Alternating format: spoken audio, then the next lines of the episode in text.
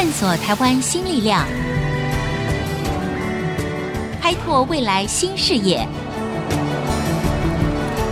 春风华语，聚焦台湾，沈春华主持。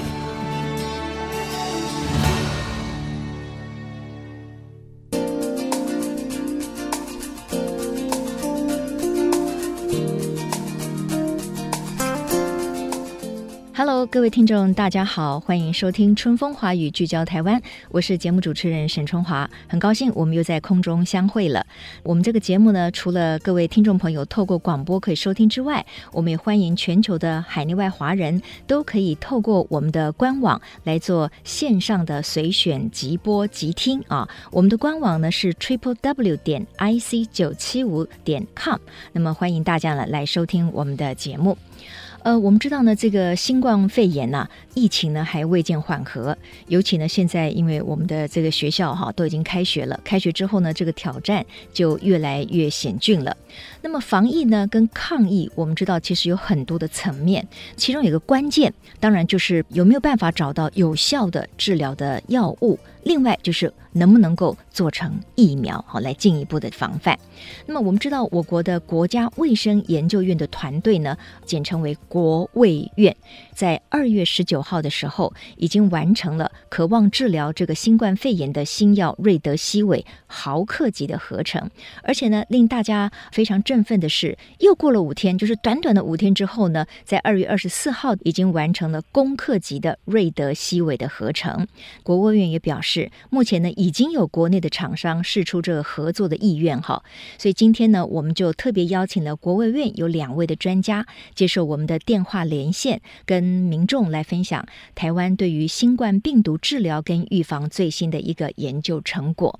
那首先呢，我在电话上要访问的是我们国家卫生研究院生技与药物研究所的王文杰助研究员，王博士您好。春华姐你好，今天非常谢谢你啊。那当然，大家非常关心这整个的药物方面的一个进度哈。那首先我要请教的就是说，我们知道其实这个瑞德西韦哈，它原来并不是为了新冠肺炎所研发成功的一个药物，原本是为了治疗这个伊波拉病毒嘛，对不对？是。那为什么现在大家都会锁定说，哎，这个瑞德西韦可能对于新冠肺炎的治疗是有效的？这个过程可不可以请您来说明一下？OK。主要是瑞德西韦，它是美国吉利的科学公司所开发的一个抗病毒药物。嗯哼，那当初就是刚才琼华姐讲的，就是针对伊波拉病毒，它本身可能现在目前在临床的试验。这个药物会爆红，主要是因为当初新冠肺炎爆发的时候，美国首例他确诊之后，接受了瑞德西韦的静脉注射。一日之内，他的病情整个就好转了。嗯嗯嗯，所以才让这个药物整个爆红起来。是。那当然，目前对新冠肺炎，其实在整个研发团队啊，不管国务院啊，或者是其他一些单位，都还是很认真的在找一些特效药，但是目前都还有没有结果。所以才会让全球对这个药物寄予非常高的厚望。是王博士，但是呢，当时是因为美国首例的那个确诊，后来他就注射了这个瑞德西韦之后，他的情况就好转。可是因为他只有一个人呢、那也有专家表示说，这到底是那个药物针对这个新冠肺炎有效，还是说是那个病人一个体质，然后他自己痊愈的？那怎么样能够确认说这个瑞德西韦是可以有效的来治疗新冠肺炎呢？其实目前，因为中国大陆也是因为这个药物爆红之后，吉利的公司已经在中国大陆做临床三期了。美国也宣布说，他们已经开始用瑞德西韦的药物开始做临床试验。嗯哼。那真正这个药物是不是会有用？我们其实必须要等到大概四月的时候，嗯，整个中国大陆的临床实验结果，我们才可以知道这个药物到底它对新冠肺炎的一些效果如何，以及它的是不是有很严重的副作用。也必须等到临床三期结束之后，才有一个明确的答案。是，呃，那您说时间可能要一直到四月份之后，对不对？等到它的数据出来才会晓得嘛，哈。是。好，那因为这个瑞德西韦哈，您刚才提到它是美国的吉利的，就是吉利德公司所研发的。那当时是为了要对抗伊波拉，但事实上呢，在对抗伊波拉的时候，它并不是那么的有效。哦，是。那现在呢，是又被人拿来说，哎，来试试看。结果呢，在有一些例子上面呢，好像出现了不错的反应哈。那既然是美国的吉利德公司已经可以制作出瑞德西韦。那为什么我们的国卫院还要这么积极的来做自己的合成？那主要的目的是什么？其实我们现在是遵照以前客流感的模式。以前 SARS 爆发的时候，其实台湾在客流感的取得上是有一些难处的。嗯嗯。所以我们当初接到这个任务，目的就是说，假设未来这个疫情失控的时候，国外吉利的公司它的药品提供不及，我们可以启动所谓大规模的防疫机制，我们国内可以自行生产。只要他们所谓的制成授权的时候，我们就可以大规模的生产。就可以提供给国内优先做使用，这是我们当初希望把整个制成破解之后最主要的目的。那当然，它另外一层的目的就是说，我们让台湾的这些民众知道说，如果这个药真的有用，我们台湾也有这个能力可以自行生产，它有一个安民性的作用。对对对，这个王博士说的非常好。一方面证明我们有这个能力，而且呢，当国际的现成的这个药厂没有办法大量的提供给我们所需要的这个药剂的时候呢，我们自己也可以自立自强啊。我想这个对于安定民心确实是扮演一定的角色哈。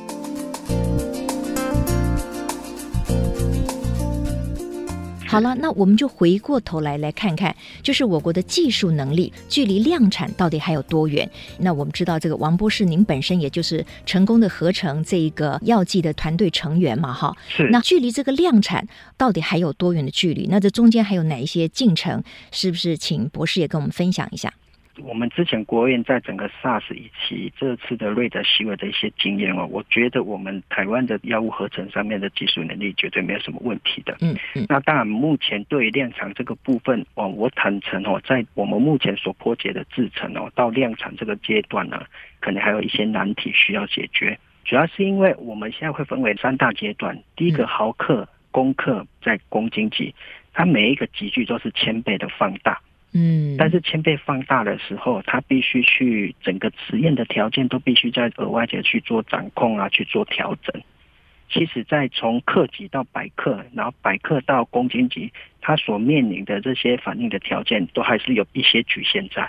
那如果说以现在国卫院的进程跟你们自己的设定的目标的话，下一个就是要合成百公克级吗？还是就是要到公斤级呢？其实我们当初的规划是希望到克级就任务先暂时告一段落，因为毕竟现在政府还在跟吉利的公司去谈一些所谓的在台湾做临床。消息指出了，我们会在北中南各设立的所谓的专职医院去做所谓的瑞德西韦的临床试验。嗯哼，所以我们其实应该是说，原厂它本身提供我们目前有足够的药品可以去让我们做临床试验。哦。那如果说假设未来是他们提供不及的时候，政府才有可能启动这个量产的机制，嗯，国务院的角色才会协助药厂去整个制程上是不是有需要改进的地方。哦，但是在新闻当中呢，好像我们也看到已经有国内的药厂呢试出这个合作的意愿，所以这部分现在不能够立刻一步步的进行，要等到可能下一个阶段，等到卫福部的指示才能够往下做吗？是没错的，毕竟啊，它本身还是有专利保护。当然，我们的角色很怕，如果说我们去跟药厂谈这样的一个合作的时候，嗯，是不是会影响到啊我们国家去跟美国公司去做一些接洽的一个动作？对，说到了这个药品专利的保护哈，其实当我们国内在做这个努力的时候，我也有个疑问，就是说，既然这些药物都是有专利的，那为什么我们也可以自己去破解它呢？我们是可以做，但是就是不能所谓的做贩卖，除非你的制成去跟它的制成是不一样，专利法不一样的，那当然都是有权限可以做的。嗯那我们知道，就是说，其实我们需要克服的许多的层面当中，有一个就是其中两种原物料是会比较缺的，只能够从中国、美国或者是印度进口。为什么只能够从这三个地方来进口呢？其实我们这一次早就料想到全球会有原物料缺乏的问题。嗯嗯嗯。我们一般讲做差就是原物料，就是我们的起始剂。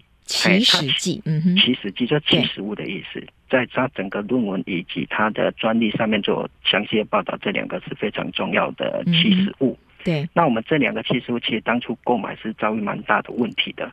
嗯、那当然，我们最后就决定用我们的化学知识往前找比较容易取得的原物料，然后用我们的背景去把它合成出这两个重要的起始物。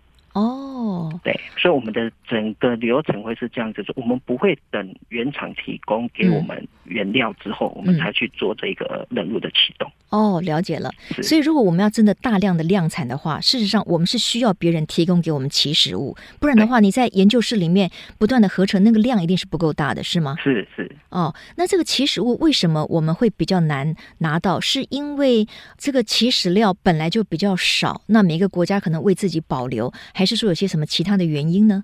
主要也是因为瑞德西韦爆红之后，嗯，全世界都在抢它的原物料。在目前在订药品的过程中，不瞒你说，其实到现在还有药品还没有到货，还没有到货。所以等于说，我们为什么可以这么快的抢先？是因为我们早就启动从最前端的起始物，得到这两个最重要的原物料。嗯嗯嗯嗯，对，然后在其他的步骤去完成了这一个瑞德西韦的合成。那么，尽管呢，包括像这个 WHO，就是世界卫生组织哦，都认为说，哎，这个瑞德西韦可能是有效的，可以来治疗新冠肺炎哈。但事实上，现在都还没有国家核准使用瑞德西韦，可以这样说吗？是，没错。就要等到这个临床实验成功以后，然后再由各个国家经过他们的卫福部啦，或者是食药署等等的。核准之后才能够使用，对吗？没错。OK，呃，我们今天呢，这个因为时间的关系哈，首先要非常谢谢国卫院生技与药物研究所的王文杰博士来接受我们的电话的专访。那当然，我们也要谢谢国卫院的专家们哈，在这一次的防疫抗疫的过程当中，这么积极的而且有成效的合成了这个瑞德西韦的毫克级跟公克级的药品啊，非常谢谢您，王博士。好，谢谢，谢谢熊小姐，谢谢各位听众朋友。等一下呢，广广告回来之后呢，我要继续访问另外一位专家，因为我们也要同步的来关心疫苗的研发进程又是如何呢？马上再回到春风华语，聚焦台湾。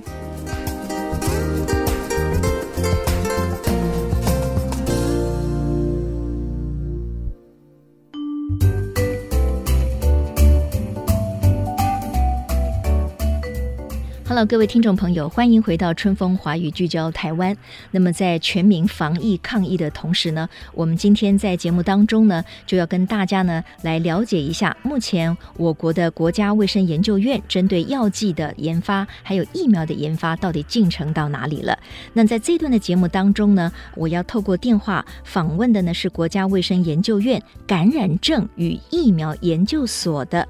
周艳红研究员，周博士，周博士您好。哎，您好，各位听众朋友，大家好。是，也谢谢周博士今天在线上呢，跟我们来分享一下目前针对这个新冠肺炎在疫苗的研发方面啊，我们的进度到底如何？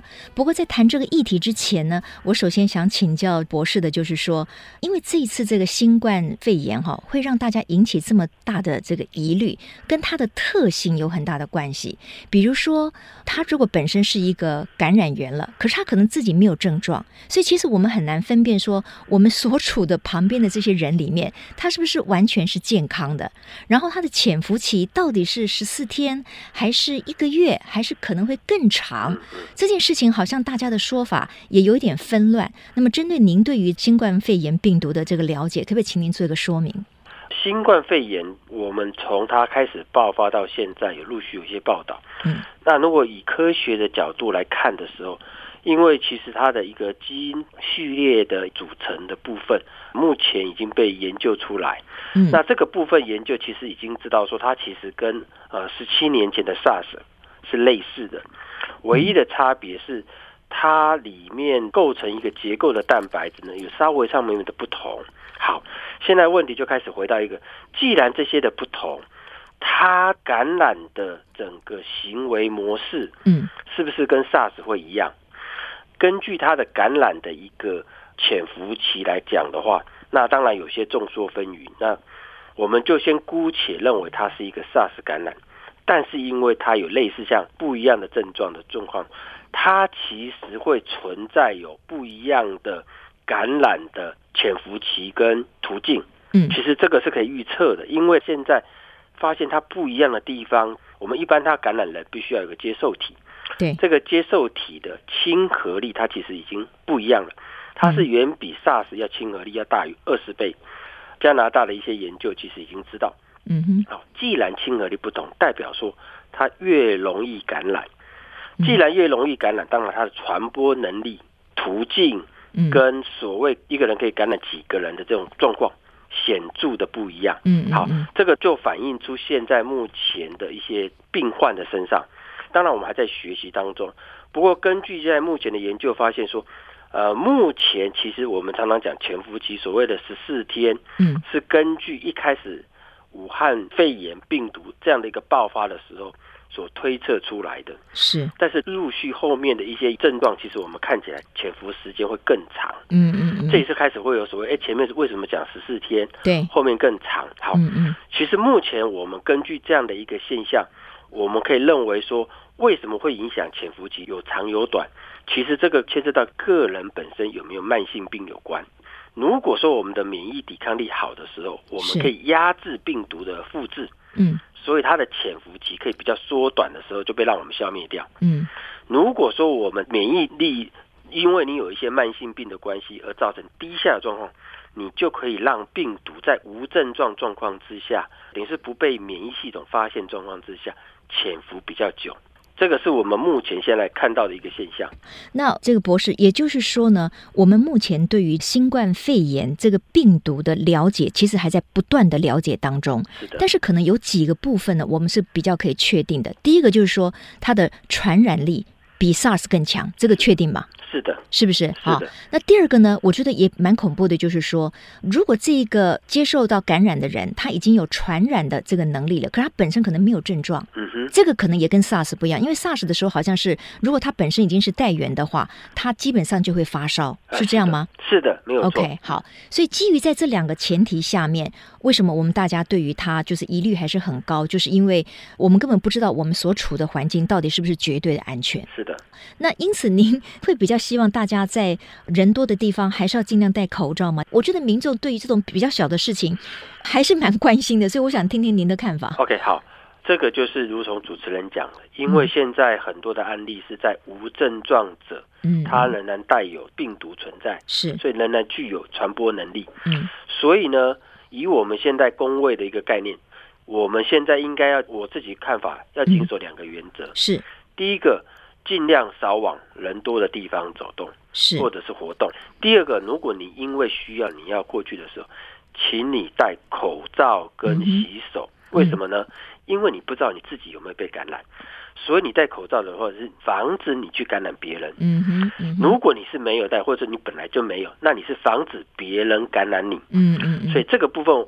当然，我知道疾病防治中心他们的想法是说，如果你自己都没有这样的接触史或感染史，基本上你可以不用戴。嗯。但是以现在的陆陆续续爆发的社区感染，对，我认为戴口罩、勤洗手的概念，可能一般人只要因为这样的一个。群众人多的地方，您就带着吧。对，没有错。因为事实上，我觉得我们的中央疫情指挥中心已经也体认到这一点。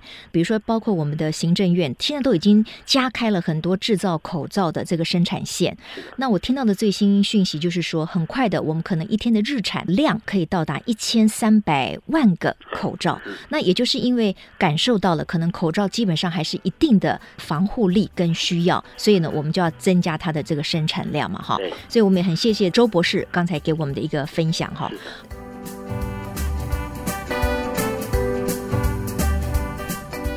那谈到这个病毒很刁钻哈，我要继续请教周艳红博士，就是说。常常很多的相关单位，不管是国内国外哈，我们台湾自己也是，都要经过两次以上才能够确诊说他到底是是不是真的是阴性。那为什么它这么难检验？还有呢，就是说中国大陆那边好像也有案例，就是说，哎，这个病人康复了，康复之后呢，竟然又检验出他是阳性，为什么会这样呢？好，我们先讲这个病毒的一个概念哈。目前我们研究显示，因为它必须要感染有接受体的地方才能够感染，是。是这个接受体我们称为人类的 ACE2 嘛，我想可能大家都知道。嗯，这个 ACE2 呢，其实很早以前大家就有研究，它目前分布在人体的区块哈，嗯，人体里面的组织啊、器官里面，主要第一个是在肺部，肺部，嗯、在小肠，嗯哼，还有在生殖系统。嗯哼，那你注意看，我们先讲肺部，肺部就是我们一般感染的时候能够接触到的地方，所以我们能够理解它上呼吸道开始感染的第一道防线就在那里。嗯，可是当病毒在潜伏、在复制过程中，它会钻入到具有接受体高度表达的地方，嗯，比如说小肠或生殖器，而这两个地方通常是组织里面比较深层的。是，既然是比较深层，当它在深层的组织存在的时候，有时候现在的仪器的灵敏度不见得测得到。嗯哼，好，这是一个概念的。第二个概念是我们在感染的时候，因为仪器灵敏度也取决于病毒量的问题。是，所以我如果在比较深层的组织，而且我的病毒量又少的时候，嗯，你可能在第一次检验的时候，你不一定就测得到了。对，因为我们现在用的叫 PCR，PCR、嗯、PCR 是一种检测的方法，一种检测的方法，嗯、然后它会辅佐仪器设备，嗯，好来做检测。是，因为这样子，所以有这个可能性，第一次你检测不到，那为什么会到第二次、第三次会检测到？对。因为在深层的组织，病毒还是要活啊。嗯，打个比方，比如说在肾脏这个地方，嗯，它有一点点的病毒，比如说只有五颗病毒。嗯哼，我经过第一次检测的时候，这五颗病毒因为仪器灵敏度的问题，我测不到。对，我可能在五天之后，嗯，病毒还要复制，它还要复制哦。病毒是会不断增加的嘛？哎，它的量会增加。你可能在第二次或第三次，因为病毒量的增加，到达可以让仪器测到了。嗯嗯，所以这个时候你就测到了。为什么有的人他明明是已经康复，嗯哼，被认为出院之后，还是会被测成阳性的呢？对，这个就回到一个很重要的概念是：你确定他已经痊愈了吗？嗯，也就是说，我们病毒清除完毕了吗？嗯，这就回到我刚刚讲，因为组织在生成的时候，仪器检测的限制，导致我们判断失真。嗯嗯嗯，对。现在我知道国务院好像也在努力要开发我们自己的这个疫苗，那这个目前的进度在哪里？好的，因为国务院是一个打群体战，是，所以我们的做法是，我们根据短期、中期、长期同时做。短期，比如说来讲，如果我们已经有测试好的单株抗体，嗯，因为这个单株抗体就是真正免疫反应，就是我们在抵抗外来病毒或微生物感染的时候很重要的一个武器。对。所以呢，单株抗体是我们早在二零零三年因为研究 SARS 的时候，嗯，所产生出来的抗体。而这个抗体呢，发现它认两个，不管是 SARS 也好，或现在的所谓的新冠病毒也好，嗯，都可以认。嗯，好，所以这个东西我们可以赶快进入临床。嗯，所以这个会比较快。所以我们预估以这个乐观来讲，大概三个月我们可以有知道成果。您是说三个月以后我们就可以有成功的疫苗？对，因为我们现在病毒就是从。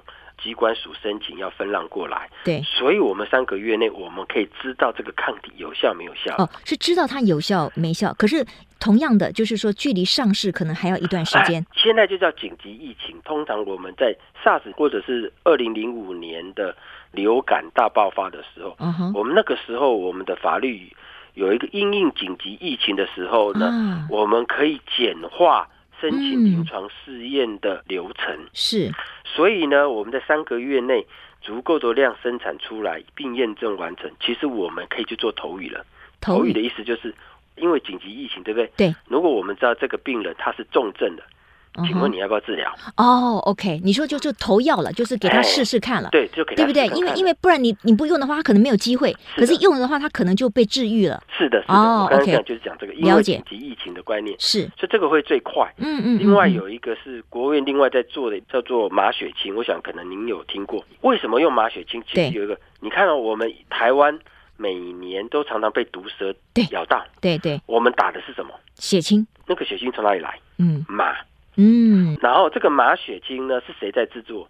供应全台湾的就是我们在做。嗯嗯嗯，所以它是符合 GMP 规范下面的一个自备血清的。嗯嗯嗯，所以已经有马，我们已经有这些疫苗源。其实我们刚刚讲的都已经有了，那我们就直接免疫马，在马的血清里面有足够的抗体。嗯，那我就可以做治疗啦。嗯嗯嗯，所以这个东西也是可以比较快速拿到。哦，所以希望透过这两个。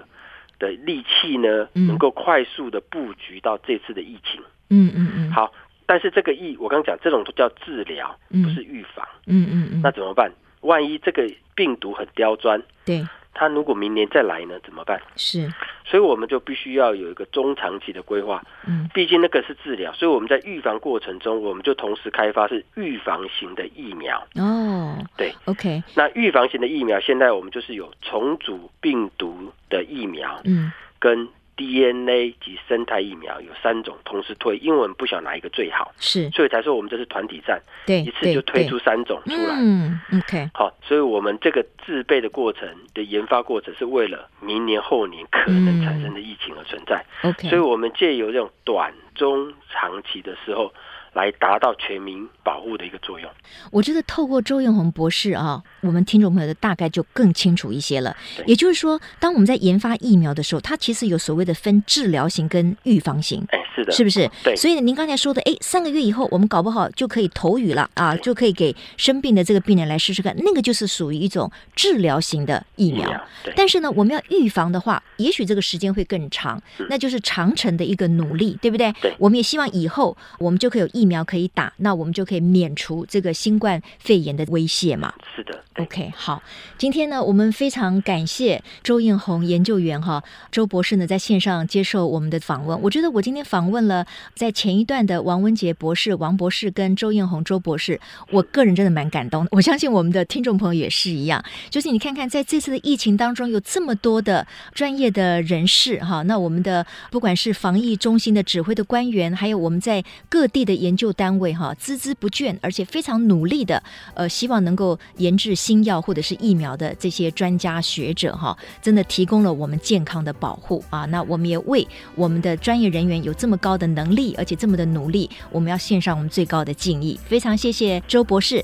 好，谢谢大家。好.谢谢周博士。那当然呢，在节目的最后呢，还是要提醒哈，因为刚才周博士有说，不管怎么说，这是一个非常刁钻的这个病毒，所以他认为说人多的地方还是不要去。那当然，我们也知道了，今年大甲镇澜宫的妈祖绕境呢，也在安全的考量之下呢，那么主办单位呢也决定要延后了哈。所以我想，防疫呢是要全民共同一起来的。谢谢大家今天的收听啊，那谢谢刚才接受我访问的王博士，以及现在还在线上的周博士。好，谢谢大家。谢谢大家，我们下周同一时间，春风华语聚焦台湾，空中再会，拜拜。